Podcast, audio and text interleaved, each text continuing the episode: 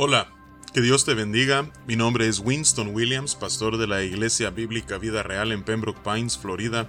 Bienvenidos a otro episodio de Vida Devocional, un ministerio de la Iglesia Bíblica Vida Real, cuya misión es sembrar la verdad de la palabra de Dios en los corazones de los hombres y cosechar vidas nuevas para el reino de Dios. Para más información puedes visitar nuestra página web www.ibvidareal.org o seguirnos en nuestra página de Facebook en arroba Vida Real.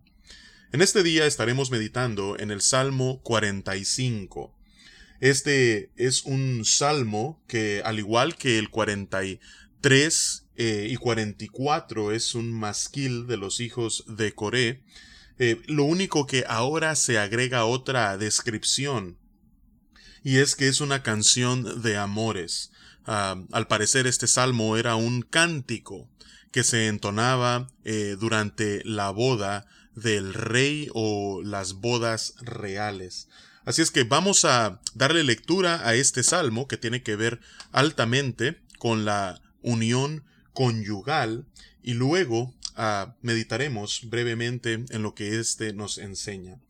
Dice la palabra de Dios, Rebosa mi corazón palabra buena dirijo al rey mi canto. Mi lengua es pluma de escribiente muy ligero. Eres el más hermoso de los hijos de los hombres. La gracia se derramó en tus labios. Por tanto, Dios te ha bendecido para siempre. Ciñe tu espada sobre el muslo, oh valiente, con tu gloria y con tu majestad. En tu gloria sé prosperado, cabalga sobre palabra de verdad, de humildad y de justicia, y tu diestra te enseñará cosas terribles. Tus saetas agudas, con que caerán pueblos debajo de ti, penetrarán en el corazón de los enemigos del rey. Tu trono, oh Dios, es eterno y para siempre, cetro de justicia es el cetro de tu reino. Has amado la justicia y aborrecido la maldad, por tanto te ungió Dios, el Dios tuyo, con óleo de alegría más que a tus compañeros. Mirra, aloe y casia exhalan todos tus vestidos, desde palacios de marfil te recrean. Hijas de reyes están entre tus ilustres, está la reina a tu diestra con oro de Ofir. Oye, hija, y mira, e inclina tu oído, olvida tu pueblo y la casa de tu padre, y deseará el rey tu hermosura, e inclínate a él, porque él es tu Señor, y las hijas de Tiro vendrán con presentes, implorarán tu favor los ricos del pueblo. Toda gloriosa es la hija del rey en su morada, de brocado de oro es su vestido, con vestidos bordados será llevada al rey, vírgenes irán en pos de ella, compañeras suyas serán traídas a ti, serán traídas con alegría y gozo, entrarán en el palacio del rey.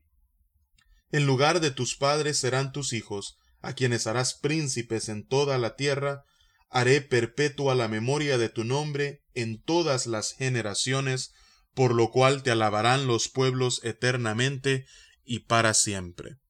Que Dios bendiga su palabra en este día. Vemos entonces que este salmo comienza el versículo 1 con una introducción en la cual el salmista, como todo un poeta, eh, explica cómo su corazón rebosa con palabras buenas, cómo dirige hacia el rey su cántico, y su lengua viene a ser como una pluma de escribiente al verbalizar eh, estas palabras en forma de canción dedicadas al rey en el día de su unión nupcial. Y luego desde el versículo 2 al 9 vemos que él procede a describir al rey novio, el que está listo para eh, unirse nupcialmente a, su novia.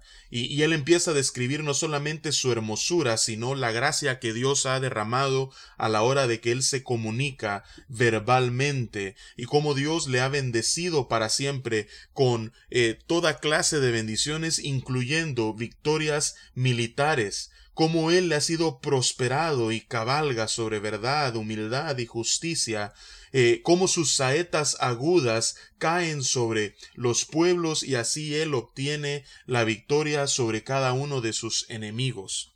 Luego vemos en el versículo 6 que él habla acerca del trono de Dios que es eterno y para siempre, cetro de justicia es el cetro de tu reino, y gracias a la revelación del Nuevo Testamento, nosotros sabemos que esto, aunque hablaba de quizás un descendiente de David que había ascendido al trono, eh, miraba más adelante hacia el más gran David, es decir, a nuestro Señor Jesucristo, porque el escritor a los Hebreos en el primer capítulo, versículo 8, él cita este versículo 6 del Salmo 45 como teniendo ultimadamente su cumplimiento final en Cristo Jesús como el descendiente supremo del linaje de David, cuyo trono es eterno y cuyo cetro es de equidad. Así es que, nuevamente, aunque esto tiene que ver con un rey temporal, últimamente miraba hacia el futuro, hacia el rey eterno, es decir, nuestro Señor Jesucristo.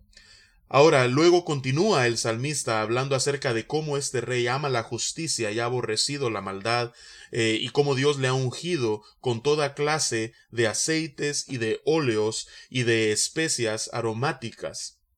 Así es que es por eso de que este hombre es deseable para todas las hijas de reyes y todas aquellas que quisieran estar en el lugar de la novia que es descrita en los versículos 10 al 15 descrita como gloriosa y su vestido con un brocado de oro, bordados eh, por completo, y cómo eh, van vírgenes, doncellas a su alrededor en esa procesión, eh, cómo son traídas con alegría y gozo y así entran al palacio.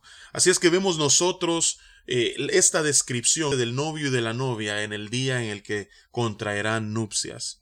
Luego el versículo 16 habla acerca de su descendencia, como en lugar de sus padres ellos tendrán hijos y así prolongarán eh, su descendencia sobre la tierra que se convertirán en príncipes.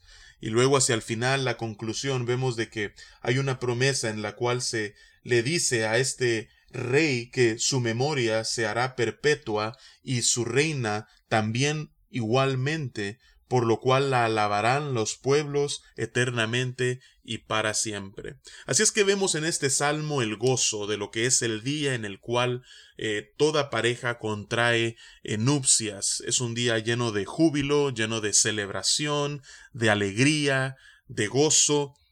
Pero la realidad es de que ese día, aunque glorioso y lleno de alegría y celebración, es solamente uno en una temporada que en la voluntad de deseo de Dios debe perdurar por toda la vida. Así es que esos votos que se intercambian ese día, debemos nosotros luchar por cumplirlos mientras nuestro matrimonio dure sobre la faz de esta tierra hasta que Dios nos llame a casa. Es una batalla que nosotros debemos poner delante del Señor para que Él pueda ser glorificado y honrado mediante nuestra unión nupcial. Así es que en momentos de crisis, esta unión es más atacada que nunca, y es en momentos de dificultad, en momentos de dolor y sufrimiento, en el cual más que nunca debemos estar pidiéndole al Señor que fortalezca y proteja nuestros matrimonios. Que esto que vemos en este salmo pueda ser no solamente algo que caracteriza ese día, único en la vida matrimonial, sino que a partir de ahí pueda ser algo que crezca continuamente a medida el amor se hace cada vez más profundo, el compromiso se afianza y la unión se fortalece. Así es que vamos a orar y vamos a pedirle al Señor que en este momento Él pueda estar afianzando, protegiendo a cada matrimonio. Padre, venimos ante tu presencia en este día, porque la unión nupcial, Señor, cuando se lleva a cabo es una ceremonia, es una celebración inolvidable, llena de gozo, júbilo, junto a seres queridos, amigos, en presencia tuya, algo, Señor, para recordar. Pero ayúdanos a entender, Señor, que eh, el matrimonio consiste en mucho más que eso. Y con los años aquellos votos que nos hicimos tienden a, por el pecado que está en nosotros, perder su intensidad, porque empezamos a enfocarnos en otras cosas y no en el uno al otro. Empezamos a enfocarnos en nosotros mismos y no en nuestro cónyuge. Empezamos a enfocarnos en los problemas y no en el Dios que nos sostiene en medio de ellos. Así es que, oh Padre, yo te pido, Señor, que aquello que comenzó en la vida de muchos matrimonios, como lo vemos nosotros en la vida del Rey en este salmo, Padre, tú lo puedas sostener a medida crecen en su amor el uno por el otro, su unión es fortalecida y son afianzados, Señor, en el compromiso, en el voto que se hicieron los unos a los otros. Así es que, Padre, oro por todos los matrimonios, especialmente en tiempos de crisis, que tú puedas ser, Señor, el fundamento y aquel a quienes ambos crecen cada vez más y en esa misma medida más cerca el uno al otro. Y es en tu nombre, Señor, lloramos y te alabamos. Amén y amén. Que Dios te bendiga en este día, y es mi oración que el júbilo que vemos en este Salmo 45 pueda ser también característico en tu propio matrimonio. Con su favor nos encontraremos mañana.